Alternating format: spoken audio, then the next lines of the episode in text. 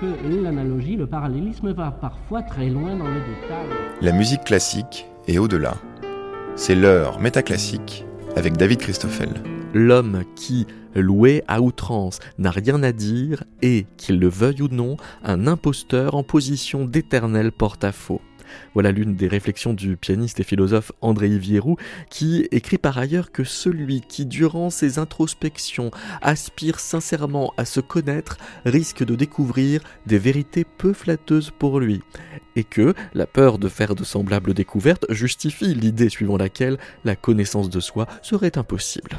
À force de digression dans Un éloge de la vanité aux éditions Grasset et dans l'essai Le Gai Ecclésiaste au Seuil, Métaclassique a proposé au pianiste et philosophe André Ivero de reprendre le fil de ses pensées sur la sincérité, sur l'orgueil, sur l'envie, pour trouver un chemin qui fait tours et détours dans le rapport qu'il entretient avec les figures de Beethoven, Mozart, Salieri ou Bach.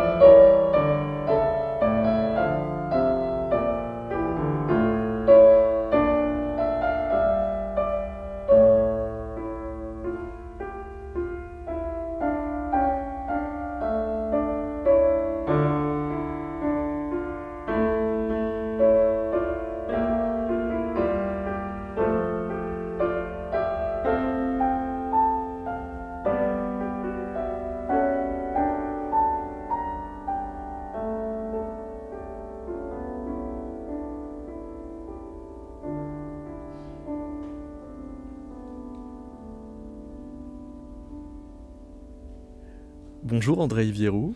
Bonjour.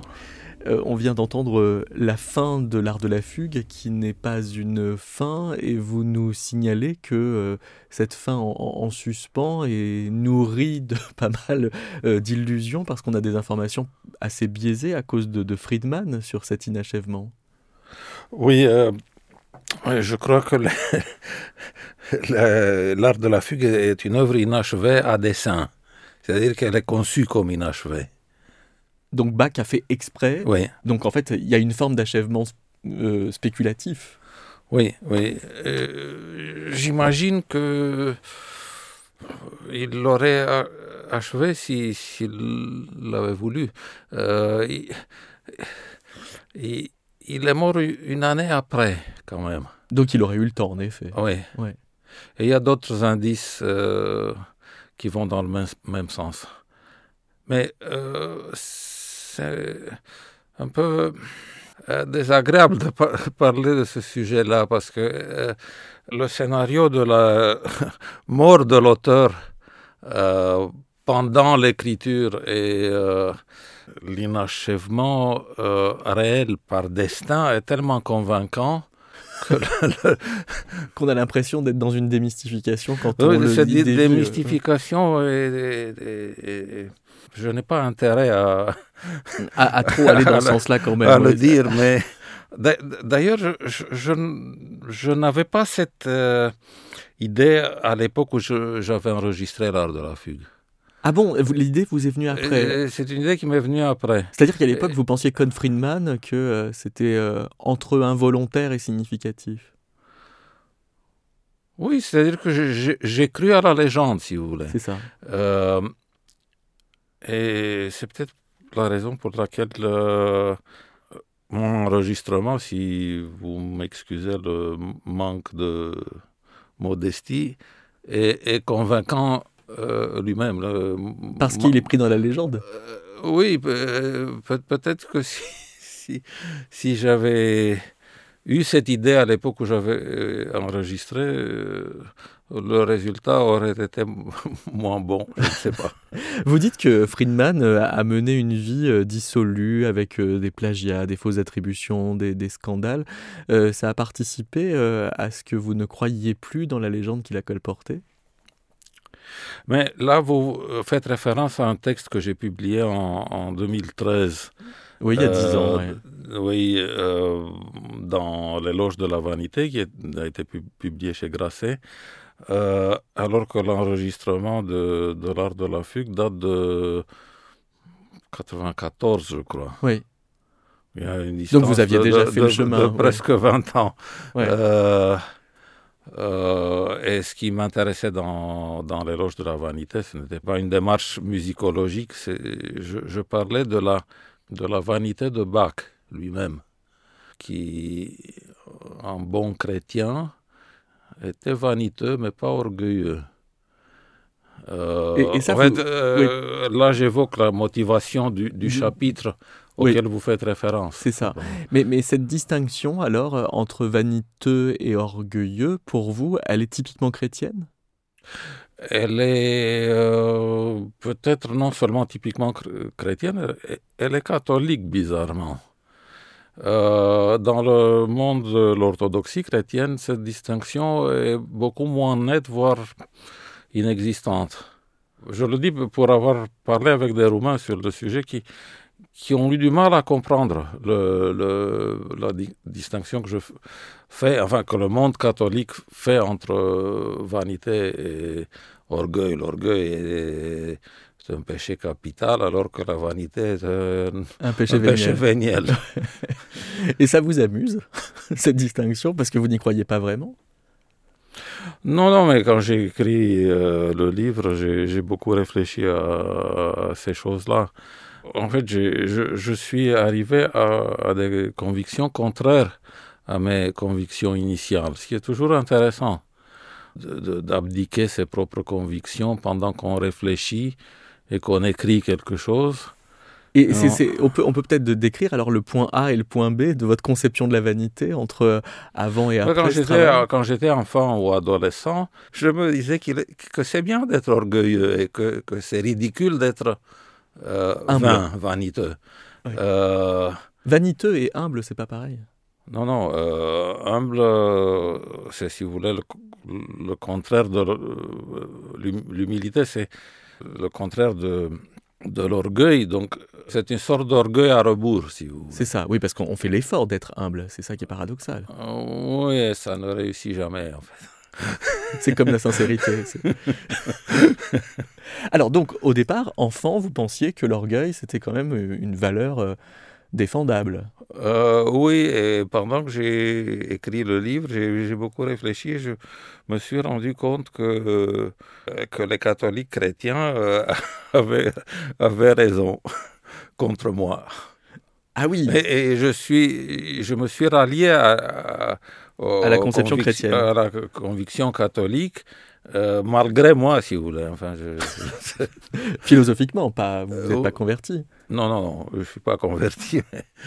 J'aimerais éclairer une phrase de, du gai ecclésiaste que vous aviez euh, publié euh, quelques années avant. Vous dites Le rôle du baron de Munchausen dans la production d'un Rubinstein, d'un Casanova, d'un Gould ou d'un Sioran reste à étudier. Qu'est-ce que vous retenez d'abord du, baron de Munchausen? Euh, Non, euh, je n'ai pas le texte en tête, mais euh, j'imagine que je parlais de la pause que prend l'artiste ou l'écrivain quand il se produit en ayant à l'esprit un public même virtuel. Ah, pour vous, c'est euh, à peu près analogue à ce baron qui euh, essaye de s'extraire euh, des sables mouvants en se tirant lui-même par les cheveux? Oui, le baron Münchhausen, c'est un peu le synonyme de, du mensonge. Mais dire mensonge, c'est un mot un peu trop fort pour, pour l'occasion. Donc, j'ai contourné en évoquant la figure du baron. D'accord. et dessous, donc, vous mettez aussi bien euh, Rubinstein, donc euh, Casanova, que Sioran et Gould. Oui, euh, je maintiens qu'il y a un côté pause Oui. devant le public, fut-il virtuel? Fut-il virtuel puisque Gould l'abandonne Et ça, ça vous fascine assez quand même, ce côté reclus de Gould. Oui, mais euh, bon, euh, ce qu'il a fait, il a quitté la scène et, pour, pour se consacrer exclusivement à, à l'enregistrement. On a l'impression que euh, équivaut à une réclusion, mais en, vérité, euh, la relation avec le, public virtuel n'est que plus forte.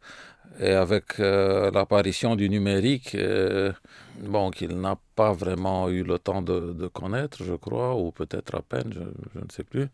Il est mort en 81, je crois. Ce, côté,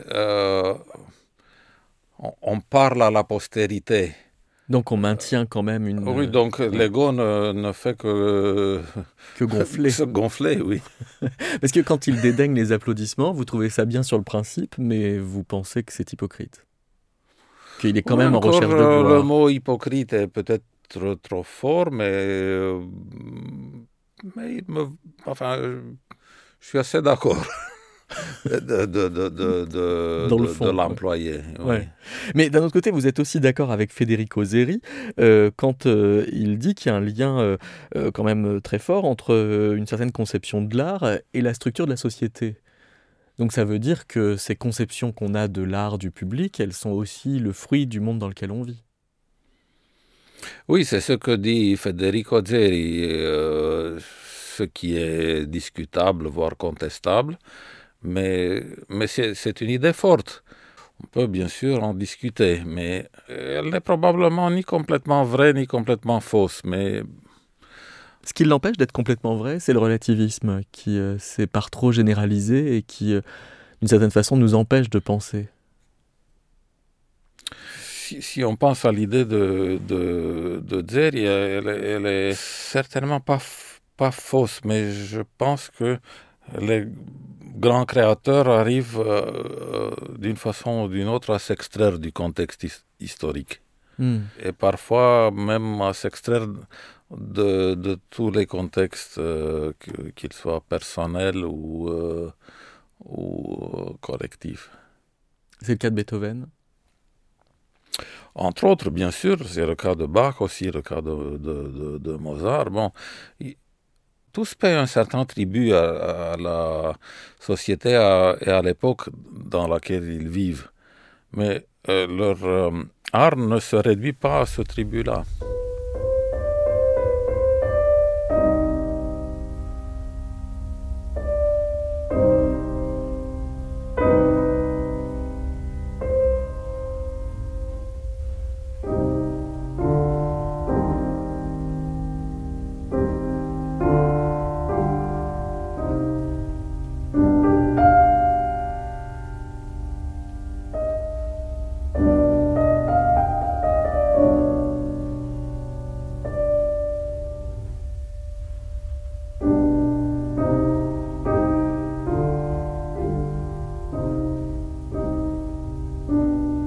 Pourquoi André Vierou, est-ce que cette 31e euh, variation Diabelli de, de Beethoven euh, est, est, tellement euh, décisive pour vous Parce qu'elle elle dit quelque chose d'une digression?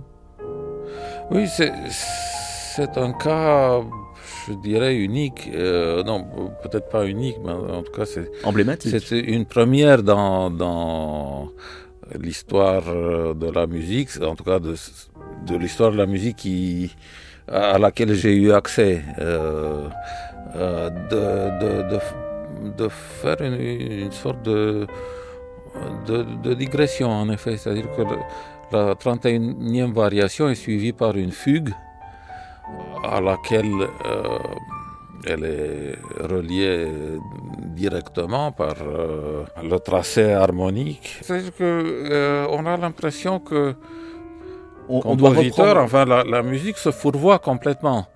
Euh, ah, se fourvoie carrément. Oui, oui. Et, Parce et... qu'elle perd le fil, c'est ça? Oui, elle perd le fil complètement. Mais c'est voulu, évidemment. Oui, oui, oui. Et euh, à la fin de la fugue, il y a un arpège et puis quelques accords qui font la transition vers la dernière variation et, la coda. Mais ces accords-là, c'est une sorte de réveil. C'est comme, si ça, n'avait qu'un rapport à, à, tout le reste. Et, donc, euh, c'est pas un réveil à la réalité, c'est un réveil à, un rêve encore supérieur euh, comme niveau. C'est un changement de niveau de réalité alors. Oui, oui. C'est ça que euh, permet la digression. Oui, je trouve ça vraiment extraordinaire dans, dans, ces variations qui sont extraordinaires à, plus d'un titre. Vous avez une note de bas de page dans le gai ecclésiaste qui dit Un interlude appelle une petite digression, une petite digression appelle une petite parenthèse, une petite parenthèse une note de bas de page, ainsi vont les choses, la pensée et les divagations suivent leur karma et cas rarissime quelquefois y échappent. Ah oui, mais ça, c'est un extrait d'un texte humoristique en vérité. C'est fait avec un peu de dérision quand même, oui, oui, oui. du second degré voire troisième, quatrième, etc. c'est quoi la différence alors? Parce que c'est une différence que vous avez beaucoup réfléchi entre l'orgueil et l'envie. Euh, vous dites que c'est une différence euh, quasiment euh, analogue à la différence entre être de gauche et être de droite. Ah. Parce que en gros, les, gens de, de droite sont orgueilleux et les gens de gauche sont envieux? Bon, c'était une idée que j'avais à l'époque. Maintenant, j'ai toutes autres idées sur le sujet. Ah, vous avez évolué? Oui, j'ai évolué, pas parce que j'ai voulu évoluer, mais à un certain moment, j'ai voulu enfin, écrire et publier euh, un livre de, philosophie politique.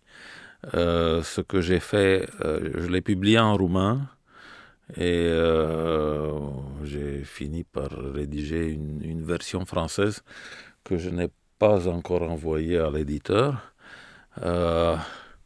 Mais là, vraiment, il n'est plus du tout question d'orgueil et d'envie.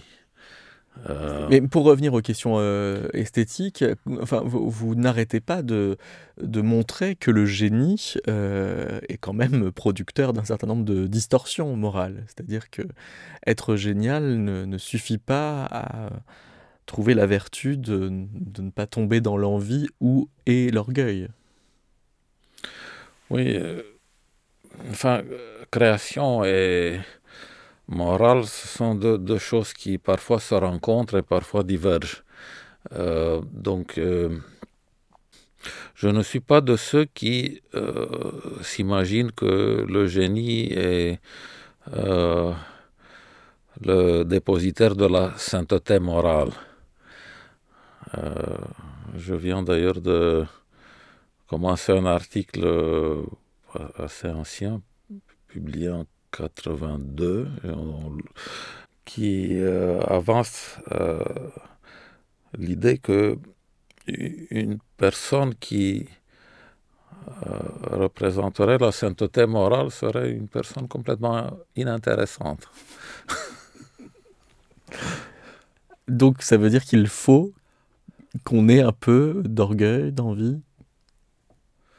Oui, mais il n'y a, pas que ça. Il y a mille façons de dévier de la sainteté morale. Ah, il n'y a pas que ça. Il n'y a pas que deux voies.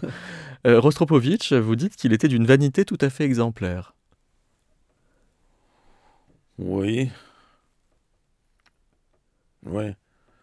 Bon, c'est une affirmation qui a une histoire, c'est-à-dire que, euh, en effet, euh, euh, votre père lui avait adressé un concerto pour violoncelle qu'il avait composé en pensant à quelqu'un d'autre, et Rastropovitch lui a demandé d'en écrire un autre, c'est ça? Bon, ils se connaissaient assez bien. Ouais. Et mon père avait écrit un concerto pour violoncelle, et, bon, qui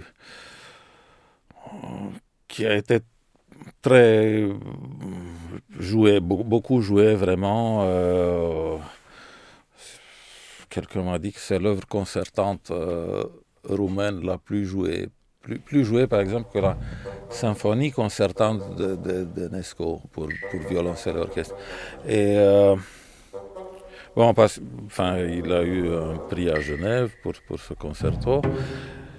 Et donc en rencontrant Rostropovitch, euh, il lui a montré le concerto et Rostropovitch voulait absolument euh, jouer une œuvre qui lui soit dédiée à, lui vraiment. Euh, c'est ce qui est tout de même un signe de vanité.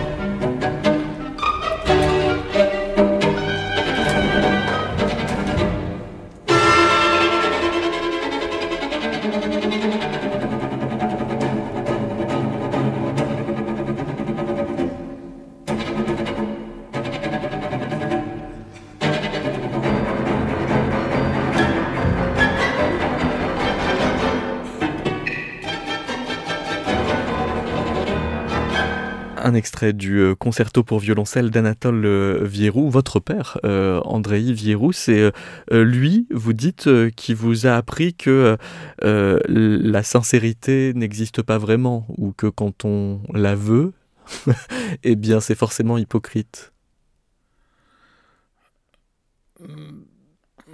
Encore une fois, le mot hypocrite est peut-être un peu fort, mais euh, ce que j'ai su de mon père, mais après je l'ai constaté dans la vie mille fois, c'est que dès qu'on évoque la sincérité, euh, on sort du champ de la sincérité.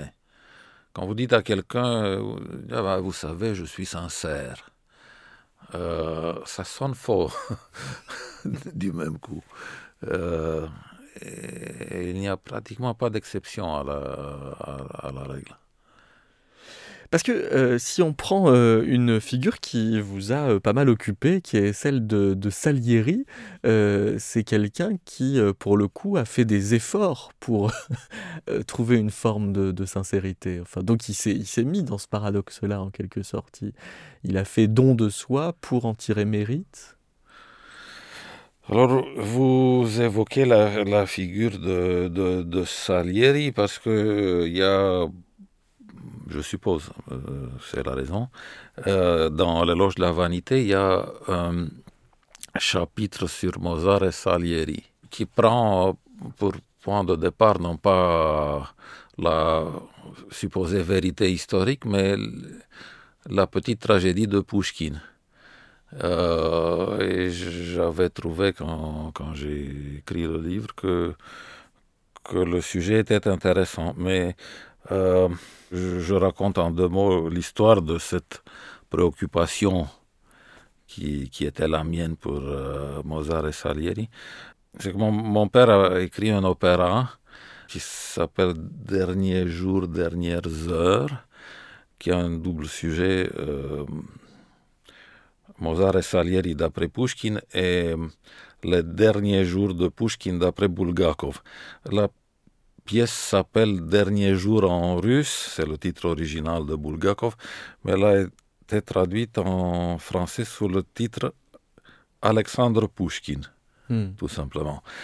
Euh, c'est un sujet qui m'a beaucoup occupé, c'est que je voulais voir qu'est-ce que ça donne sur le papier comme livret de l'opéra.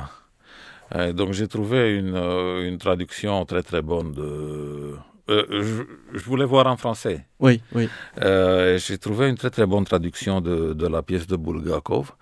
Et, et je n'ai trouvé aucune traduction qui me plaise de, de Mozart et Salieri. De Pushkin. Et donc vous vous y êtes attelé. Et donc j'ai, je me suis dit, bon, je, je vais le faire moi-même. Et je l'ai fait. Et j'ai pris tant de plaisir à le faire qu'après j'ai traduit le reste du théâtre de, de Pushkin.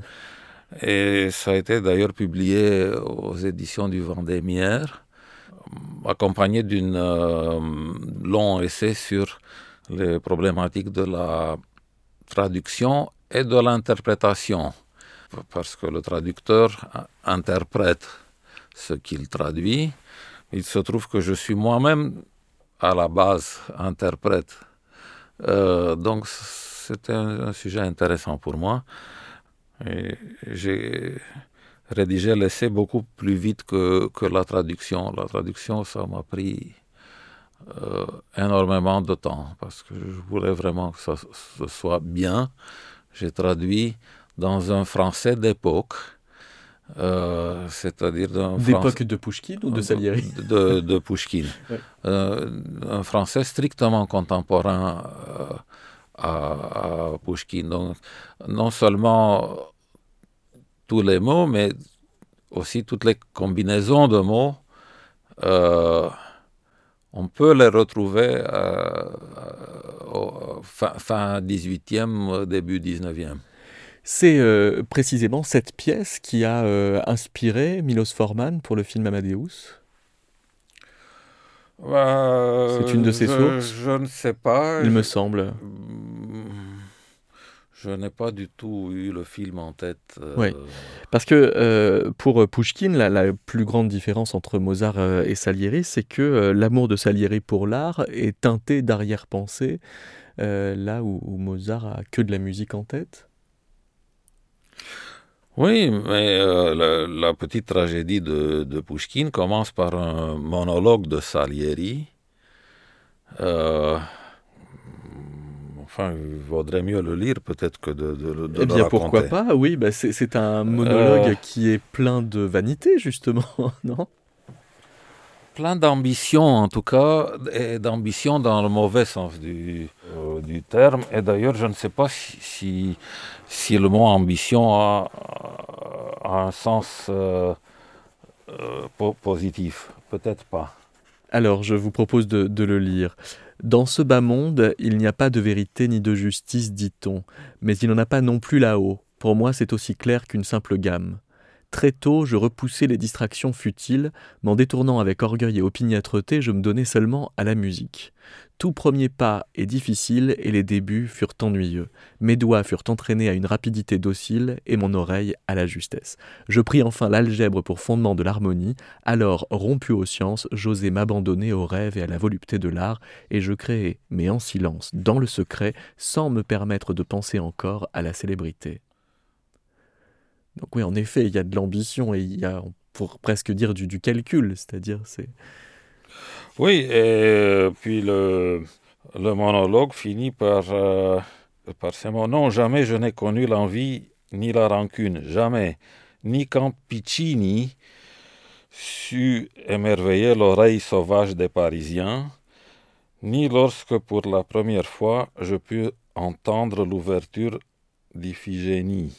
Qui eût pu dire que l'orgueilleux Salieri deviendrait un envieux si méprisable, serpent foulé aux pieds, qui dans son abaissement mord impuissant le sable et la poussière Personne. Et maintenant, je le confesse moi-même. Je suis un envieux. J'envie profondément et cruellement. Ô ciel, où donc est ta justice? Lorsque le don sacré et l'immortel génie ne sont point dispensés en récompense de mon amour brûlant, de mon abnégation, de mon labeur, de mes supplications, de ma patience enfin, mais quand ils illuminent le front d'un fou et d'un insouciant viveur. Pour le coup, c'est Pouchkine hein, qui écrit au nom de Salieri. Oui, On imagine bien que Salieri n'était pas forcément aussi explicite sur ses propres tréfonds, non? Euh, Oui. Euh, bah, je ne suis pas un très bon lecteur, euh, je ne récite pas, très bien, mais euh, pour, résumer, je me suis imposé deux, contraintes, la, contrainte de la langue d'époque et la contrainte du rythme. C'est-à-dire qu'il y a partout un rythme iambique. Dans, dans pratiquement tout, tout le théâtre de Pushkin, qui est écrit en vers blanc, iambique, mais sans rime, et euh, je l'ai traduit en, prose rythmée.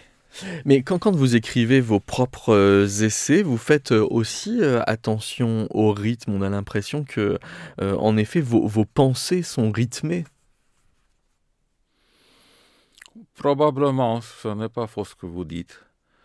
Mais enfin, je sais oh, pas. La, la, la, langue française a une, une musicalité indéniable. Et cette musicalité comporte une part de, de rythme, évidemment. Je parle de la langue li littéraire. Euh, par exemple, on pourrait euh, effectivement citer bah, euh, un, extrait de, votre texte dans Éloge de, la vanité sur Salieri, où vous avez des, virgules régulières qui vont aider à donner une frappe à ce que vous dites. Pourtant, le sens de l'honneur procède, en fin de compte, et de la vanité et de l'orgueil. Pourtant, le sens de l'honneur les dépasse. Il tend à devenir une redoutable question de conscience. Oui, peut-être que...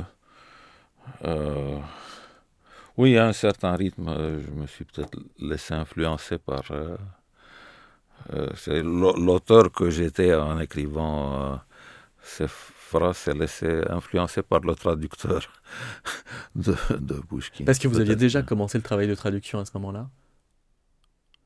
En 2013 Oui, oui. Euh, les, les, passages que je cite dans le chapitre en question sont euh, des passages que j'ai traduits moi-même, oui. Mm.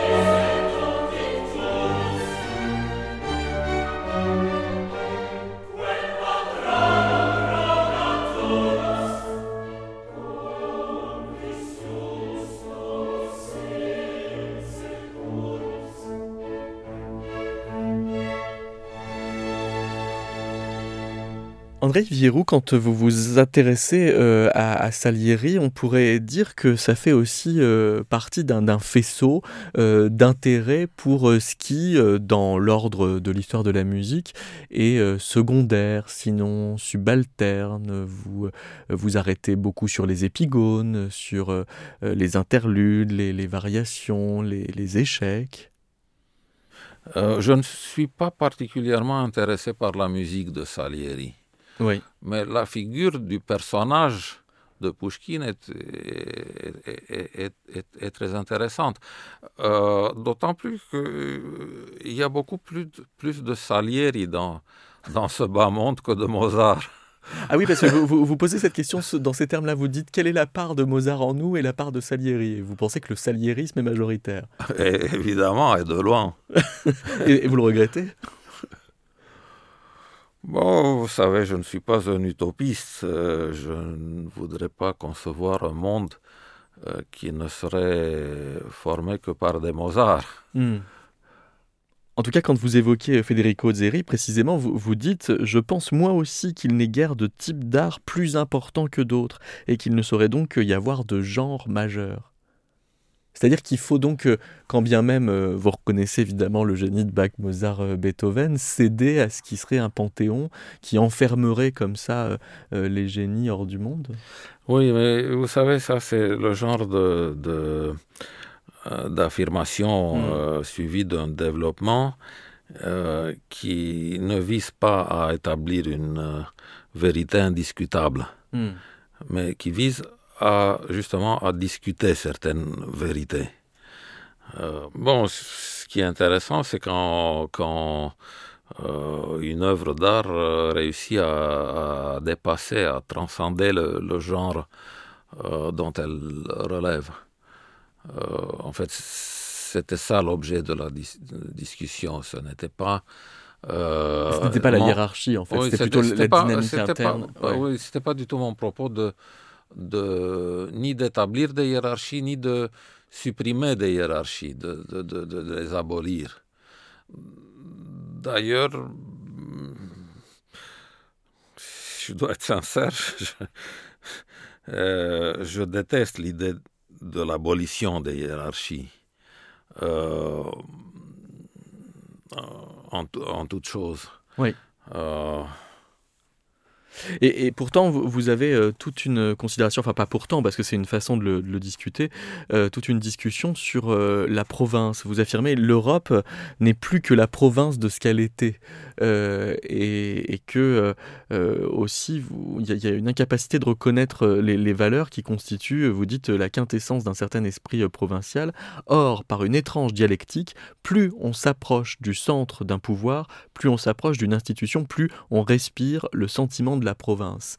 Ça veut dire que cette, euh, cette zone euh, qui est la province est la zone d'une ambiguïté qui, elle, peut euh, produire de l'essentiel. Enfin. Oui, c'est-à-dire que du coup, le mot province a deux sens différents, l'un positif et l'autre négatif. mais sauf qu'ils cohabitent ces deux sens. Oui, oui, mais enfin, le, le lecteur intelligent comprend, mais euh, euh, quand je parle d'institutions, en particulier d'institutions euh, culturelles ou politiques, ou, enfin, le mot provincial un sens négatif. Oui. mais, mais quand je dis que, que Pascal est provincial, là, il revêt un sens positif. Oui, enfin pour dire aussi que le, Pascal mathématicien et le Pascal philosophe habitent la même adresse. Euh... Non, c'est pas spécialement ça que je voulais dire. C'est-à-dire qu'il il, s'intéresse à la vérité et non pas à l'influence et au pouvoir. C'est ça qui pervertit la, la vérité, la notion même de vérité. C'est-à-dire? C'est-à-dire que euh, quand on s'intéresse à la, à la, vérité, on, on ne s'intéresse pas au, au, pouvoir que... Bon, tout, tout, ça est discutable. Par exemple, la, la, la, la science. La science euh, a un rapport direct avec le, pouvoir. Euh, D'ailleurs, le, le, pouvoir se sert de la science ou de la pseudo-science pour en abuser. Mais il est vrai d'autre part que la science n'a pas un rapport direct à la vérité. Euh, C'est-à-dire que l'idée de vérité scientifique, scientifique, est une contradiction dans les termes. Euh, la science euh, cherche la vérité, mais euh, la science ne trouve pas la vérité. Elle s'en approche, mais il n'y a en vérité pas de vérité scientifique prouvable. la preuve euh, des vérités, c'est une question qui, qui existe en mathématiques, mais, mais pas dans, dans, dans, la physique ou dans, dans, dans les sciences euh, empiriques. Euh, bon, on a beaucoup abusé ces derniers temps du, du mot science et du mot vérité, du, de l'expression euh, vérité scientifique. Il n'y a pas de vérité scientifique. C'est-à-dire, si, il y a des vérités scientifiques, mais nous n'y avons pas accès. Nous, nous pouvons nous, nous, en approcher seulement, mais, nous ne pouvons pas les prouver. Vous, vous êtes euh, aussi mathématicien, on, peut le, dire. Est-ce que non, je, moi je ne le dis jamais. Oui, mais bon, ça reste vrai. Euh, en tout cas, vous, pratiquez les mathématiques. Oui, j'ai aimé les mathématiques depuis que j'étais. Euh, j'avais 5 ou 6 ans, mais euh. Est-ce que, est-ce que ça... intéressé, mais je, ne dis jamais de moi-même que je suis mathématicien. Oui, vous n'en faites pas une, une, spécialité, mais, euh, n'empêche, bon, vous, vous, oui, vous, vous vous intéressez aux, mathématiques. Est-ce que cet intérêt pour les mathématiques joue, euh, travaille votre rapport à Bach, par exemple? Euh, Peut-être, mais très indirectement. J'ai trouvé une, une application euh, plus productive et plus directe euh, de mes connaissances mathématiques dans, dans, un autre euh, champ que celui de la musique. et c'est quoi?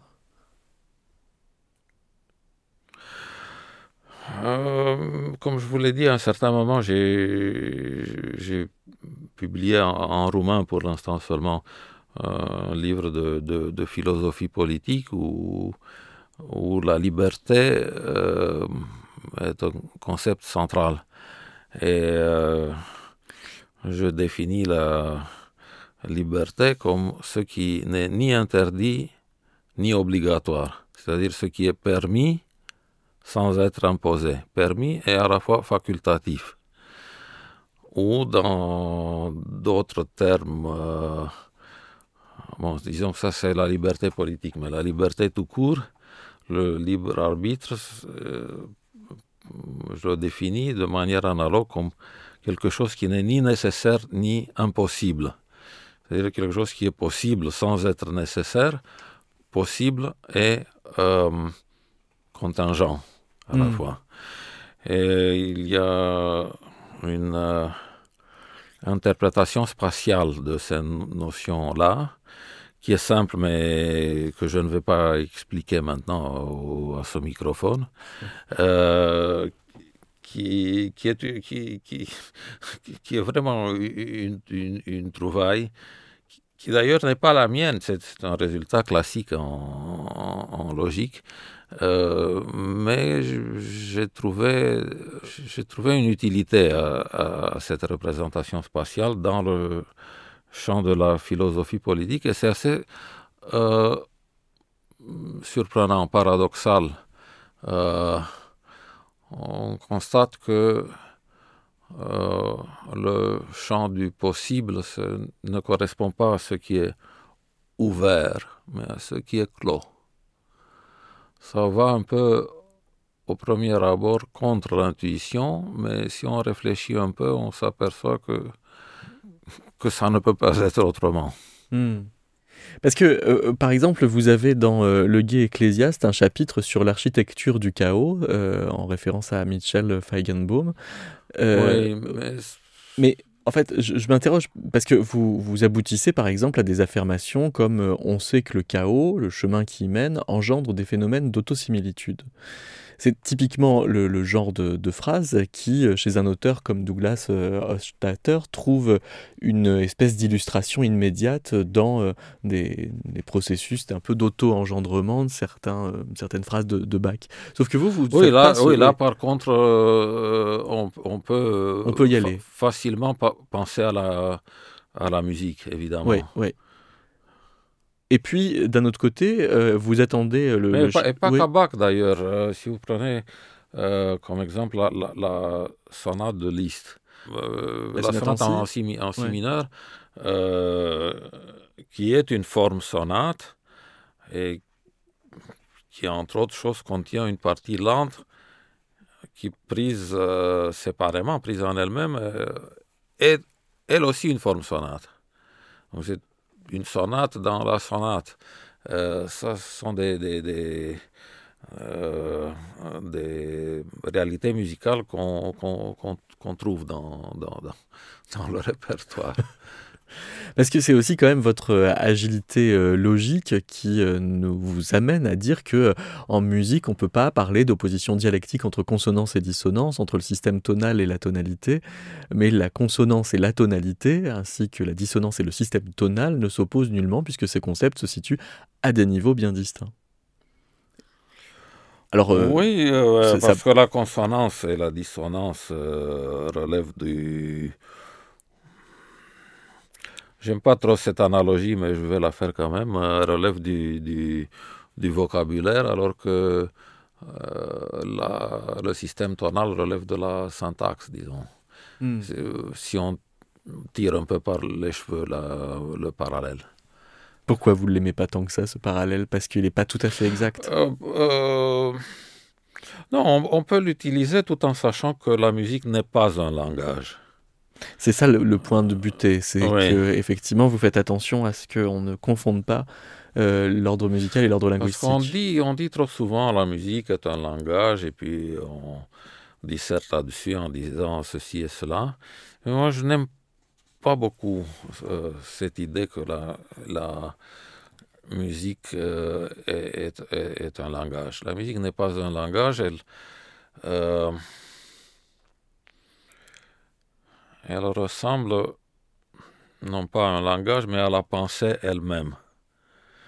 Et euh, il me semble naturel de faire une distinction entre euh, pensée et langage. C'est-à-dire que le langage sert à exprimer la pensée, mais la pensée euh, n'est pas toujours exprimable ni exprimée. Il existe euh, une pensée, euh, comme je, le dis parfois, à l'état de lave, de, euh, quelque chose d'informe, qui après se structure et devient pensée exprimée, voire formulée. Mais nos pensées ne naissent pas directement à l'état exprimé ils naissent dans un état chaotique et il faut les extraire du chaos pour euh, euh, les rendre exprimables euh, et finalement exprimés. Parce que vous, avez aussi euh, un chapitre sur le risque de pensée de Terence euh, Robert où euh, il y a des sub-égaux qui dialoguent entre eux. Il y a la pensée modeste, il y a la pensée évasionniste, il y a la pensée fluide, il y a la pensée relativement lucide, la pensée vacillante. Et vous vous dites, oui, mais sauf que tout ça cohabite et que en fait c'est de la même pensée dont on parle. Qui, ces différents états ne sont pas séparés au point de pouvoir dialoguer entre eux. C'est-à-dire pour des besoins, oui, pédagogiques, c'est bien utile de les faire discuter euh, entre eux. Oui, ce que je disais, c'est que euh, euh, ce ne sont pas des types psychologiques pour, pour employer un terme jungien. ce ne sont pas des types psychologiques séparés. C'est-à-dire que la même personne peut pratiquer un certain type de pensée à, un certain moment de la journée, un autre euh, le, le, soir. Euh, mm. Mais ce n'est pas qu'une question de d'horaire, c'est une question de niveau aussi.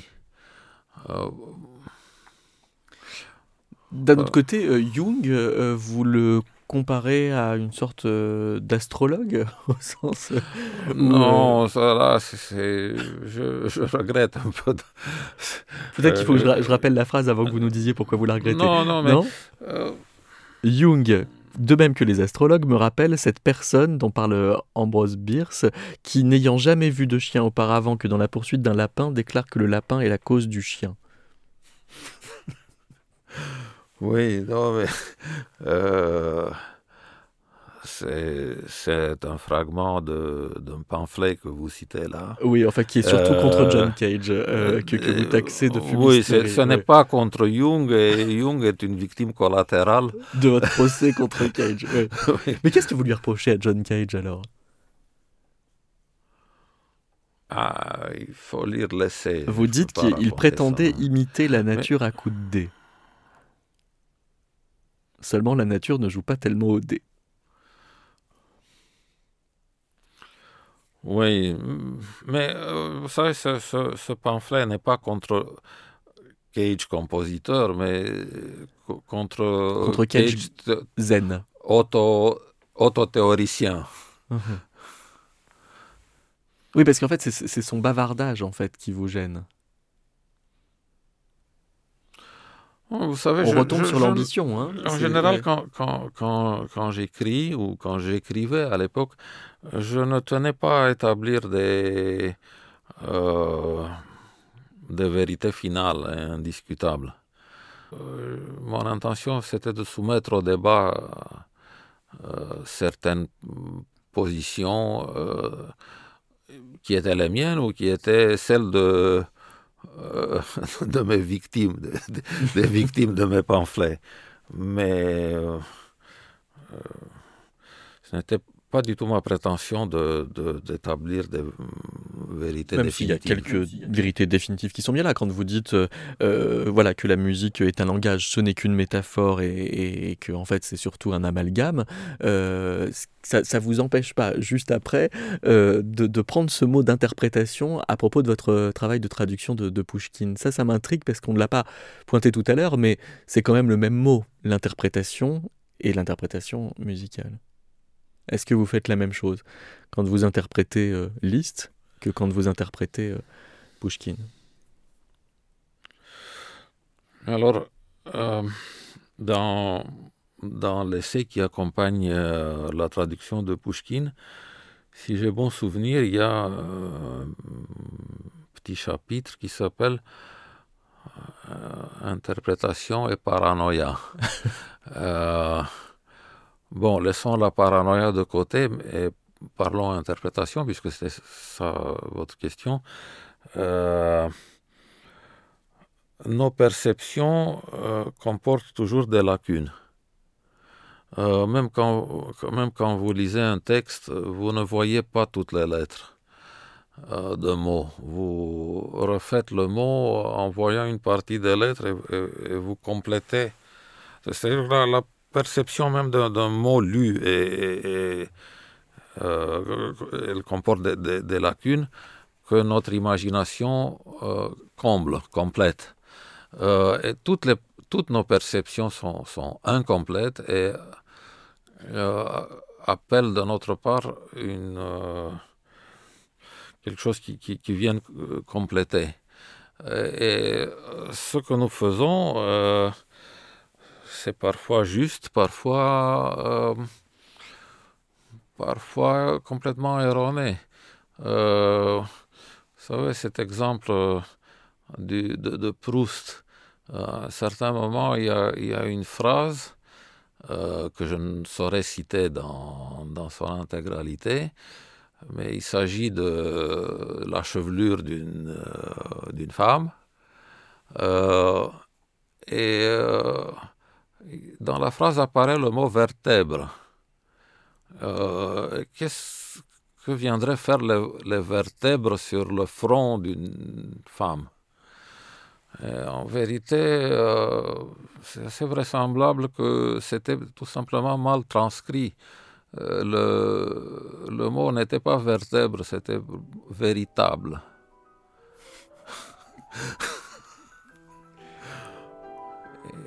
voilà, il y a des, des, des, interprétations euh, parfois fausses, même à ce, niveau-là. C'est exactement ce qu'on appelle une coquille. Oui, mais elle, est, reprise non seulement dans, dans le texte euh, publié en français de, de Proust, mais même ah dans les traductions en anglais. Ce mot de vertèbre est traduit par bones, des, des os. Euh, euh, je, crois que le mot coquille est justement une coquille, euh, que c'était le mot couille auquel avait été rajouté la lettre ah, Q. merci beaucoup, André Iviero. Mais, merci à vous.